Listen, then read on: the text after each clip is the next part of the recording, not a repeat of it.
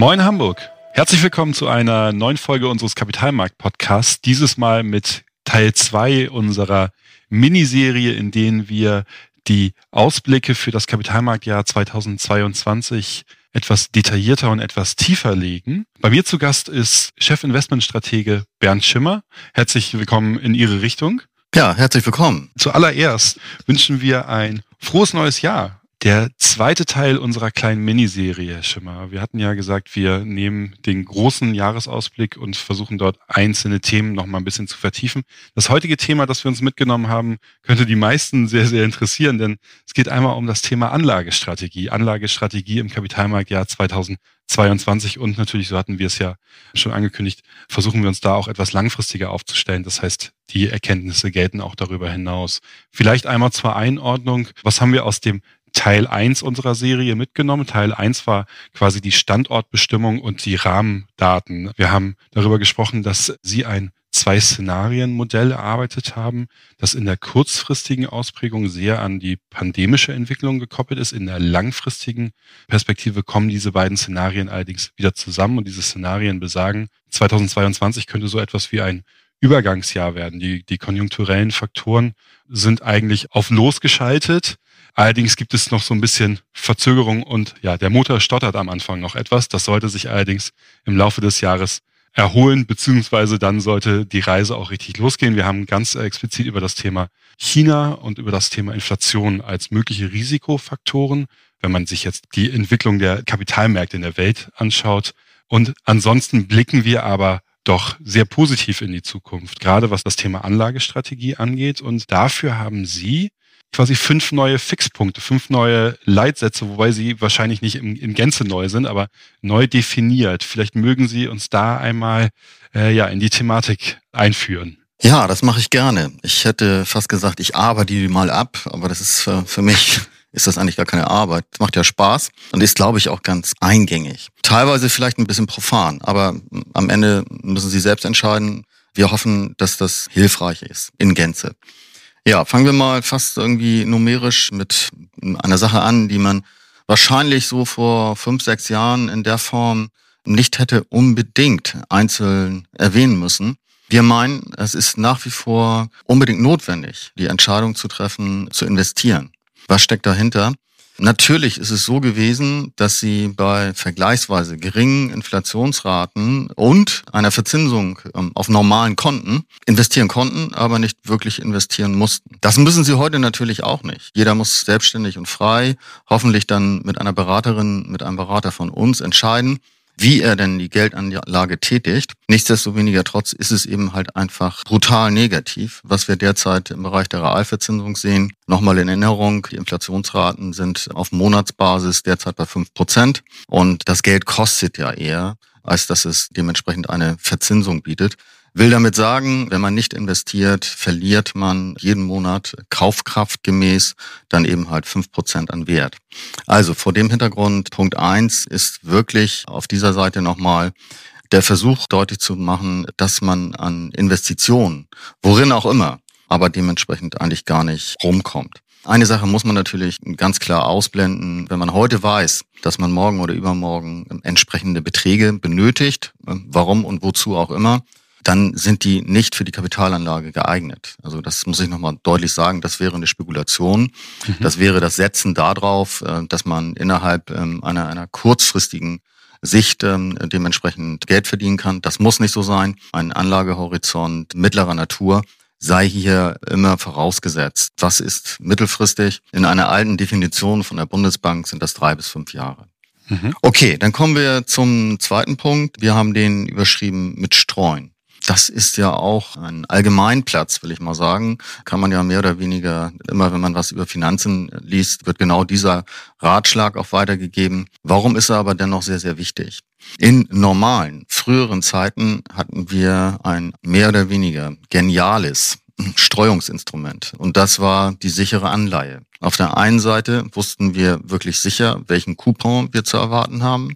Also welchen Zinssatz. Und darüber hinaus, und das hat dann ja genauso viel Sicherheit eingeflößt, ist das Geld auch zurückgekommen. Das heißt, wir haben es eben halt mit sehr, sehr bonitätsstarken Emittenten gemacht. So, das hat dann in aller Regel auch dazu geführt, dass in normalen Zeiten auch noch nach Kaufkraftverlust durchaus ein Vermögensaufbau möglich gewesen ist.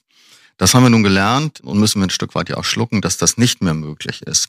Und das führt jetzt eben halt dazu, dass man durchaus aufpassen muss, dass man die Portfolien nicht zu stark auf Risiko ausrichtet. Denn auf Neudeutsch heißt dieses Wort Diversifikator. Wir haben keine Anlageklasse mehr, die bei stärkeren ähm, risikoinduzierten Schwankungen, wie wir sie ja immer wieder werden haben, am Kapitalmarkt, am Aktienmarkt, dagegen arbeitet. Mhm. Früher war es eben halt so, es gab schlechte Phasen für Aktien, die Aktien sind gefallen. Das wiederum hatte in aller Regel zur Folge, dass die Zinsen gesunken sind und die Anleihenkurse dementsprechend gestiegen sind. Insgesamt hat sich das Ganze dann zurechtgeschaukelt und hat sich auch gegeneinander kompensiert. Das wunderbare Ergebnis war eben halt eine gemäßigte Schwankung und eine Volatilität, die sich in Grenzen gehalten hat. Das haben wir nicht mehr. Was machen wir dagegen? Wir nutzen möglichst viele Anlageklassen. Mein Ratschlag wäre gerade nicht nur auf einzelne Trends zu setzen. Mein Ratschlag wäre eben halt ganze Märkte zu berücksichtigen und mein Tipp ist auch, so viel als möglich an Anlageklassen in die Vermögensstruktur mit zu implementieren. Mhm. Das heißt, wir kommen ja gleich nochmal auf die einzelnen Bilder. Dort auch wirklich zu sagen, ja, heute glauben wir nicht, dass das hilfreich ist, aber wir kennen die Zukunft nicht. Insofern ist eine breite Streuung wirklich sehr, sehr schön. Das dritte ist natürlich aufgrund der besonderen Situation, dass wir heute Inflationsdaten haben, die deutlich über das Ziel hinausgeschossen sind. Und mit unseren Ausführungen zu den silbernen Zwanzigern sagen wir ja auch, dass die Inflation zwar rückläufig sein wird im jetzt neuen Jahr, aber dass sie sich doch relativ hartnäckig erweisen wird. Will damit sagen, Inflationsraten von drei Prozent in 2022 und möglicherweise dann auch nur knapp darunter in den Folgejahren. Damit müssen wir uns schon anfreunden. Und das heißt dann wiederum, dass wir etwas gegen diese Inflation tun sollten kann man sich dort von lossagen? Kann man also sagen, also Inflation kommt bei mir nicht mehr vor? Nee, das funktioniert nicht. Jede Anlageklasse ist davon betroffen und insofern können wir sie nur dämpfen, aber wir können sie keinesfalls abschaffen. Mhm. Wie machen wir das? Klassischerweise mit Sachwerten. Gut geeignet sind dort sogenannte Substanzwerte. Bei Substanzwerten haben wir vergleichsweise niedrige Bewertungen und wir haben auch im Vergleich mit den großen marktbreiten Indizes hohe Dividendenzahlungen. Das federt ab. Wir machen es, und die Aktie ist natürlich ein, ein klassischer Sachwert. Wir machen es dann darüber hinaus mit Gold. Gold funktioniert gut in einer Phase beginnender möglicher Zinserhöhung funktioniert dann nicht mehr ganz so gut, wenn die Zinsen wirklich eine, eine Höhe erreicht haben, wo sie der Inflation auch wieder Paroli bieten können.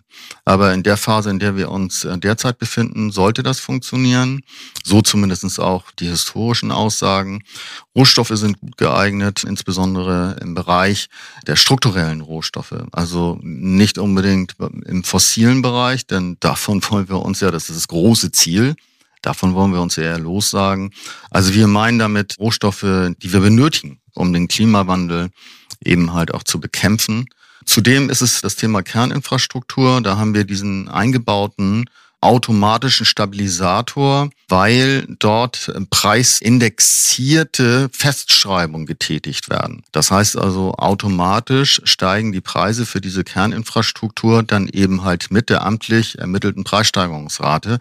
Man hat dort also sozusagen einen eingebauten Inflationsschutz. Mhm. Ja, das sind Themen des Inflationsschutzes. Dazu kommen natürlich die Themen der Nachhaltigkeit. Ganz, ganz wichtiger Punkt. Ich hatte das auch in der ersten Folge schon gesagt. Ich bezeichne das mittlerweile, passt vielleicht nicht ganz, meint es auch nicht ganz ernst, als Hygienefaktor. Also, das macht man eben halt heute so. Und wir sehen ja auch, was die Kapitalströme anbelangt, gerade bei institutionellen Investoren. Das Thema Nachhaltigkeit ist quasi die Eintrittskarte. Ansonsten spricht man teilweise gar nicht mehr miteinander, sondern sagt, nee, ich möchte gerne und ich, meine Kunden fordern das auch von mir, ich möchte die nachhaltige Kapitalanlage tätigen. Ja, und dann kommen wir so ein bisschen zum Fokus. Das sind die sogenannten 3Ds.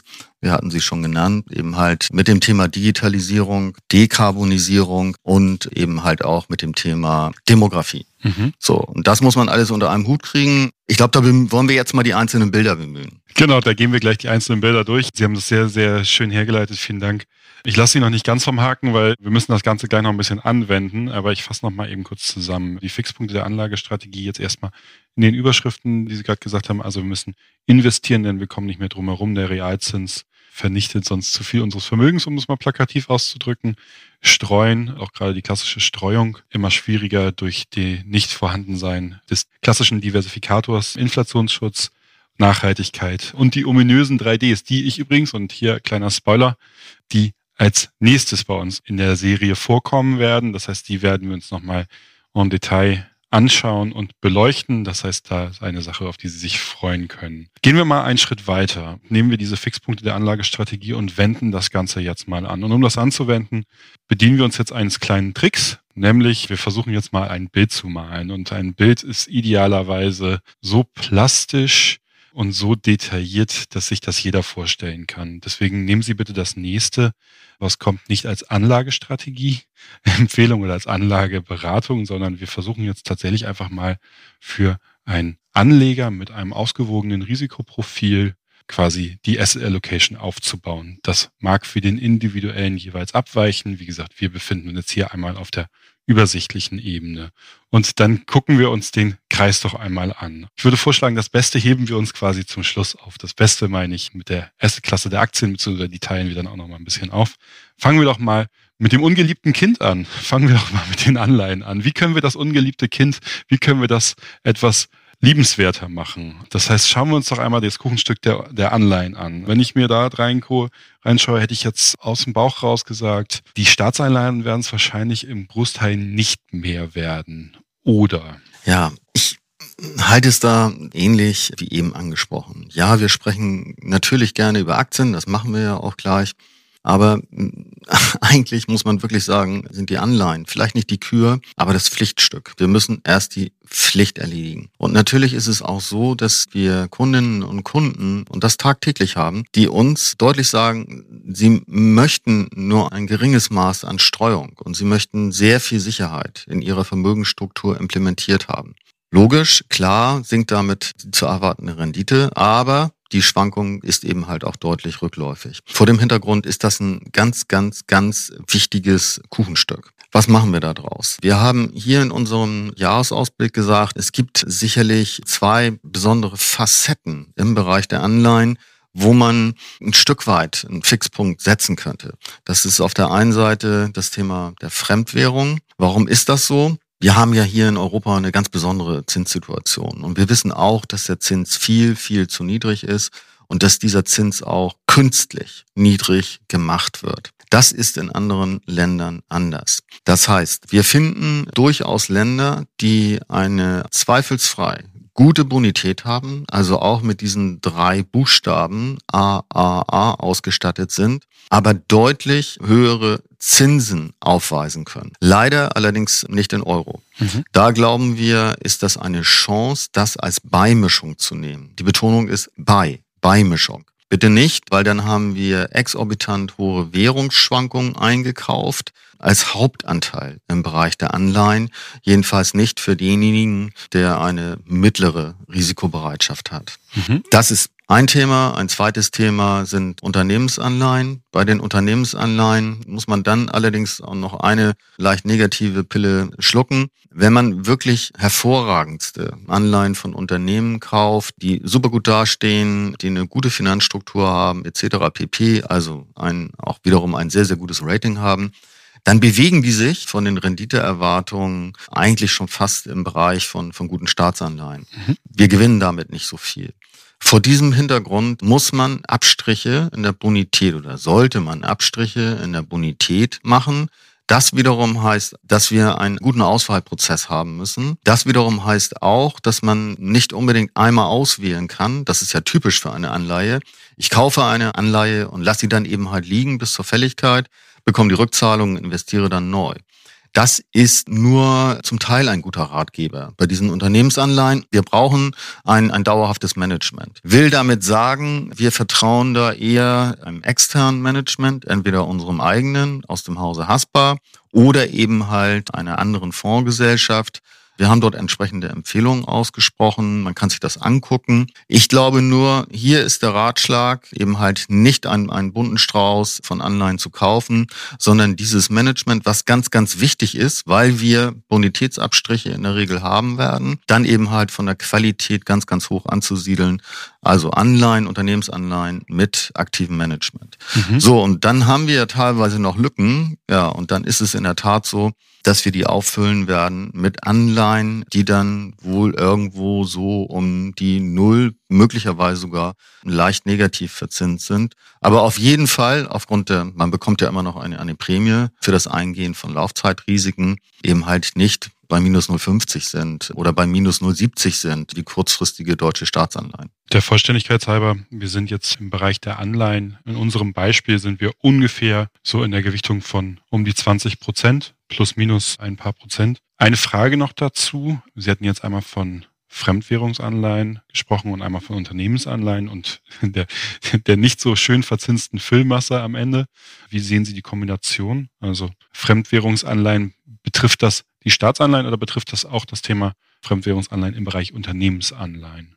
Bei den Fremdwährungsanleihen würde ich vom Grundsatz her eine hohe Sicherheit wählen. Und die höchste Sicherheit geht in aller Regel von guten Staatsanleihen aus. Mhm. Und da würde ich auch darauf fokussieren, weil dieser Pickup, wie man so schön sagt, blödes Wort, an Rendite, der würde mir reichen mhm. bei guten Staatsanleihen. Da muss ich nicht unbedingt jetzt zusätzlich noch das unternehmerische Risiko haben. Das leuchtet mir ein. Gehen wir mal in unserer Allokation weiter. Der nächste Bereich, den wir streifen, ist das Thema Rohstoffe. Rohstoffe fällt einem natürlich als allererstes das Edelmetall Gold ein. Ich glaube, Sie hatten das mal überschrieben oder ich weiß nicht, ob es Jochen Intelmann war oder Sie. Es glänzt nicht mehr ganz so doll. Ist ja aber trotzdem, gerade wenn wir an die Fixpunkte der Anlagestrategie nennen, gerade das Thema Gold in der langfristigen Perspektive ein sehr guter Wertspeicher. Das heißt, dementsprechend ein sehr guter Inflationsschutz, zumindest historisch gesehen. Welche Parts sehen Sie noch in diesem Bereich? Wir befinden uns hier jetzt übrigens in dem Bereich um die fünf Prozent in unserem Beispiel gerechnet. Ja, ich würde sagen, also das sind irgendwo so in der Tat so zwischen fünf und zehn Prozent. Auch das wiederum hängt so ein bisschen an der Risikobereitschaft, an der individuellen. Die kennen wir hier logischerweise nicht. Also insofern ist das Ganze ja auch nur beispielhaft. Also eine Kombination aus Gold und den eben schon angesprochenen Metallen. Bei den Metallen muss ich aber nochmal eine Präzisierung hier loswerden. Und zwar in der Form, es ist schwierig am Kapitalmarkt die tatsächlichen Rohstoffe zu kaufen. Natürlich sind die kaufbar, aber sie sind nur an Terminbörsen kaufbar. In Terminbörsen ist es so, dass sie keine Endloskontrakte haben, sondern dort kaufen sie halt Kontrakte, die haben eine bestimmte Laufzeit. Dann laufen diese Kontrakte aus und es kommt in Teilen sogar zu einer physischen Lieferung. Mhm. Man müsste dann eben halt die Dinge tatsächlich abnehmen, also wenn man den tatsächlichen Kontrakt kauft. All das wollen wir ja nicht. Wir wollen bei den Rohstoffen. Die Wertentwicklung. genau, wir wollen eigentlich die Wertentwicklung haben. Das bekomme ich aber nicht unbedingt, wenn ich am Terminmarkt engagiert bin, weil genau dieses Thema der Lieferung, Lagerkosten und, und, und spielt bei der Preisbildung eine große Rolle. Hier schlagen wir einen Umweg vor. Also das sind nicht Rohstoffe in Reinkultur, das muss ich einschränkend dazu sagen, sondern wir fokussieren eben halt hier auf Aktien von Rohstoffunternehmen, die gerade im Bereich von strukturellen Metallen als Minenbetreiber aktiv sind. Mhm. Das ist nicht der direkte Weg. Wir glauben aber, dass das der transparentere Weg ist und dass es auch der ehrlichere Weg ist, als wenn man heute sagen würde, wir kaufen genau den und den Rohstoff. Wenn es dann aber um die Umsetzung geht, dann wird es wirklich kompliziert. Da nützen auch Allgemeinplätze nicht, dass Metalle gut sind, Öl ist besonders schwierig und, und, und. Leider ist es so, dass die Konditionen, gerade was so das Thema der Verläufe dieser Terminkurven anbelangt, das verändert sich teilweise. Während der Laufzeit ist hochkomplex und ist wirklich nur was für Profis. Also lange Rede, kurzer Sinn. Wir setzen hier auf Aktien. Kleine Side Note von mir an dieser Seite. Wie wahrscheinlich vielen, bei mir gerade, wir hatten die Fixpunkte der Anlagestrategie Nachhaltigkeit, Minenbetreiberaktien entspricht nicht ganz dieser Perspektive, aber, und da kann ich jedem nur ein persönliches Gespräch entweder mit Ihnen, Herrn Schimmer, oder mit Jochen Intelmann empfehlen. Gerade das Thema Rohstoffe für die Energiewende spielt hier nochmal mit rein. Das heißt, wir brauchen Rohstoffe. Wir sind uns allen darüber im Klaren, die Förderung von Rohstoffen, gerade in Minen, ist nicht die am positivsten zu bewertende Sache der Welt, aber sie sind notwendig und sie sind besonders notwendig für die Energiewende und für eine klimaneutralere Zukunft. Ähm, das heißt, hier auch tatsächlich die Werbung, dass nicht nur unter der Maßgabe, ach, zum Thema Nachhaltigkeit kann das gar nicht dazu passen, sofort wieder abzutun. Das nur von mir einmal an der Seite nochmal hinterhergeworfen. Gehen wir nochmal einen Schritt weiter und bewegen uns von den Rohstoffen einmal zum Betongold, wollte ich gerade sagen, zu den Immobilien. Denn auch die finden natürlich und müssen natürlich in der Asset Allocation stattfinden oder in der Vermögensaufteilung stattfinden. Auch hier bewegen wir uns ungefähr so in den Bandbreiten von den ursprünglichen Anleihen. Das heißt ungefähr so um die 20 Prozent plus minus je nach Risikoaufnahme beziehungsweise Risikoneigung. Und natürlich werden wir uns auch hier in Zukunft gerade bei kleineren Vermögen, wer sich die Immobilienpreise gerade in Metropolregionen angeguckt hat, natürlich auch eher in ja, Fondslösungen bewegen. Aber jetzt habe ich Ihnen, glaube ich, etwas zu viel vorweggenommen. Nee, alles gut. Also in, in Teilen haben Sie auch schon so mein, meinen ersten Punkt mir so ein bisschen das Wort in den Mund gelegt. Das große Problem beim Thema Immobilien ist die Heterogenität. Ne? Also wenn man ja noch von Aktien sprechen kann und dann häufig referenziert auf den Weltaktienmarkt, das klappt dann auch ganz gut, ist das bei Immobilien ja komplett anders. Also wir haben völlig unterschiedliche Nutzungsarten. Natürlich verhalten sich, das haben wir jetzt ja auch in der Krise gesehen, Hotelimmobilien komplett anders als Wohnimmobilien oder Logistikimmobilien, Gewerbeimmobilien schlechthin.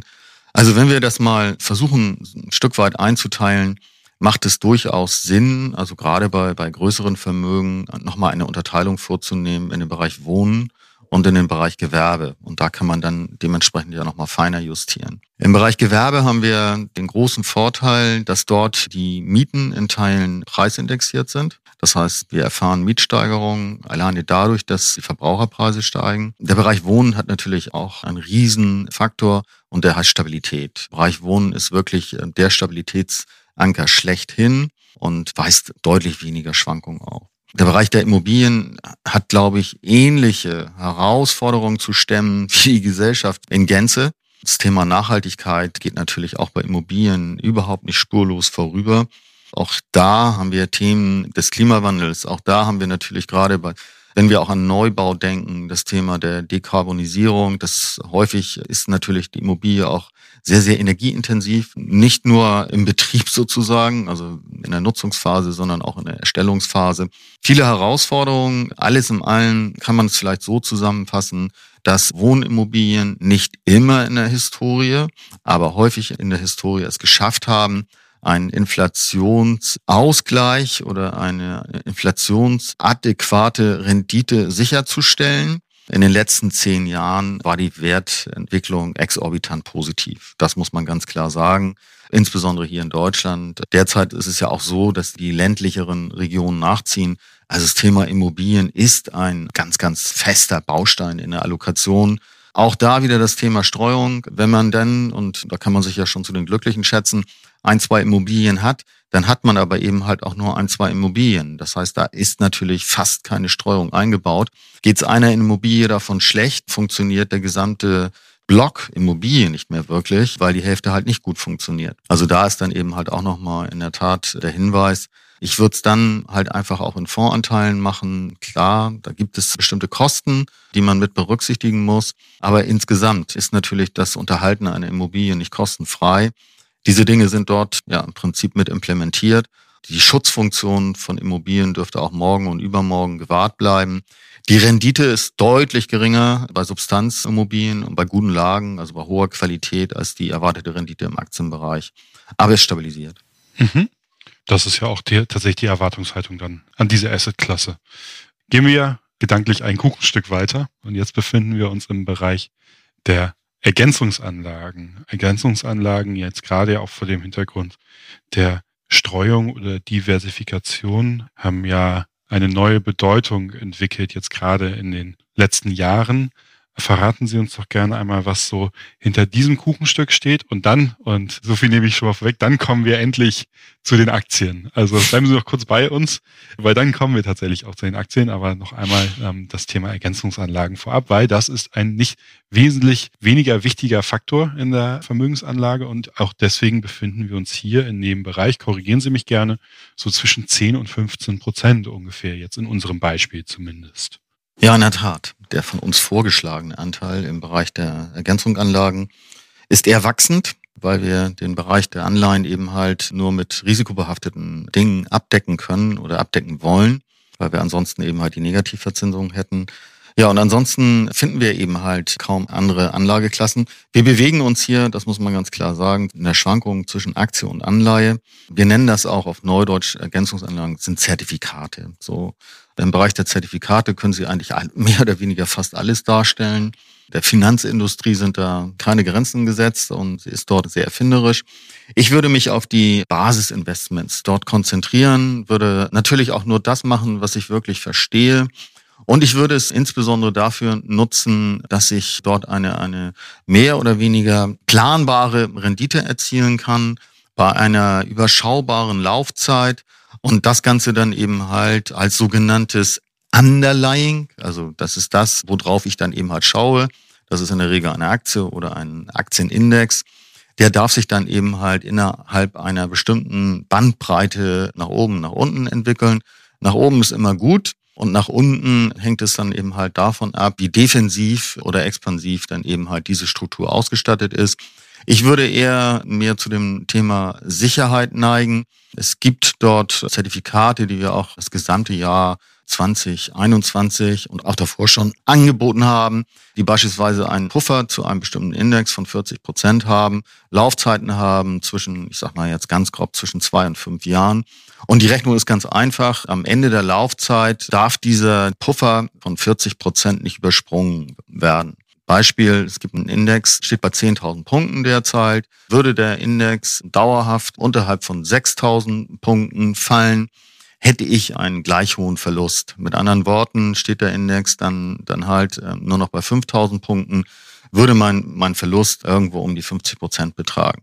Schafft es der Index, und das ist die Erwartungshaltung, innerhalb des Puffers sich zu bewegen, würde ich 100 Prozent zurückbekommen plus einem Coupon und die Couponhöhe, um jetzt mal einen ganz groben Rahmen anzugeben, bewegt sich so zwischen 1,5 bis 2,5 Prozent per anno. Ich halte diese, diese Konstruktion für sehr, sehr geeignet, das Thema Anleihen, ich sag mal so ein bisschen zu entlasten weil ich habe immerhin eine Verzinsung, aber ich habe eben halt auch das Aktienrisiko, das muss man ganz klar sagen. Denn gerade bei diesen Papieren ist es so, ich muss immer von der schlechtesten Entwicklung ausgehen. Und die schlechteste Entwicklung ist eben halt nicht so, wie erwartet, wie gewollt, in den Hafen einfährt, sondern dass es dann eben halt wirklich zum Risikofaktor wird und dass dementsprechend dort auch die Verluste zu tragen sind. Insofern müssen wir halt, ähm, wenn wir solche Papiere und wir finden sie gut, wenn wir die dort etablieren, müssen wir es von der Aktienquote wegnehmen. Es hat sich jetzt gezeigt, und das ist auch die Erwartungshaltung gewesen, dass die Papiere aber wesentlich weniger schwankungsintensiv sind, als wenn wir denn das gleiche mit offenen Aktienindizes oder eben halt auch mit Einzelaktien machen würden. Mhm. Finde ich aber auch sehr, sehr spannend, gerade an der Asset-Klasse, dass sie eben das, was Sie meinen, es nimmt den Druck von den Anleihen ein bisschen runter, es kompensiert etwas. Sie hatten ja die mal ganz grob gerechneten Coupons, die dort draufstehen, einmal angesprochen. Das ist ja das, was wir uns eigentlich so von den Anleihen versprechen und genau in diese Rolle schlüpfen sie dann hier. So, jetzt sind wir schon relativ weit fortgeschritten, aber jetzt kommen wir zur Kür. Und die Kür ist insofern auch alleine an der Größenordnung abzusehen, denn wir befinden uns jetzt hier ungefähr, wenn wir beides zusammennehmen, gleich um, ungefähr bei 40 Prozent plus minus. Wie gesagt, wir bleiben hier in dem Beispiel. Und das sind die Aktien. Und die Aktien, die teilen wir gleich nochmal einmal auf. Das heißt, wir teilen sie tatsächlich auch 50-50 oder in dem Fall 20 Prozent auf der einen Seite und 20 Prozent auf der anderen Seite auf. Fangen wir doch mal, äh, wissen Sie was, ich frage Sie, womit möchten Sie anfangen? Möchten Sie mit dem eher wachstumsorientierten Bereich anfangen oder eher mit dem defensiveren Bereich, den Substanzdividendenkönigen quasi? Denn genau das sind die beiden Bereiche, in denen wir uns gleich befinden werden. Also hier gibt's keine Vorlieben und hier gibt's nicht gut oder schlecht. Wir glauben, die Mischung macht es. In der Tat ist es die Kür und weil es die Kür ist, werden wir ja auch bei jetzt folgenden Podcast-Folgen uns noch sehr viel intensiver mit der Anlageklasse Aktien auseinandersetzen. Insofern sparen wir jetzt hier heute vielleicht auch ein bisschen Zeit, weil ansonsten würde ich die Dinge in Teilen zumindest vorwegnehmen, die da noch kommen. Will mich also für den Teil relativ kurz halten. Erste klare Aussage ist, Aktien sind und bleiben Gesetz. Zweite Aussage ist nach wie vor, wir glauben, es ist immer noch die attraktivste Anlageklasse. Dritte Aussage ist, wenn wir einen Vergleich vornehmen anhand unterschiedlicher Bewertungsmodelle, stellen wir fest, Aktien sind nicht billig, aber sie sind relativ gesehen die attraktivste, also mit anderen Worten auch die billigste Anlageklasse. Insofern ist es auch so, dass wir jeweils entsprechend der Risikoeinstellung der Kundinnen und Kunden im Prinzip hier am Anschlag segeln. Also da ist nicht mehr viel Luft. Also wir sind mehr oder weniger voll investiert im Bereich der Aktien. Taktisch würden wir uns jetzt ein bisschen zurücknehmen, weil wir uns auch vorstellen können, dass wir nochmal ein bisschen unruhiger werden. Aber ansonsten strategisch sind wir voll investiert. Wir haben zwei große Blöcke. Wir haben einmal das Thema Wachstum.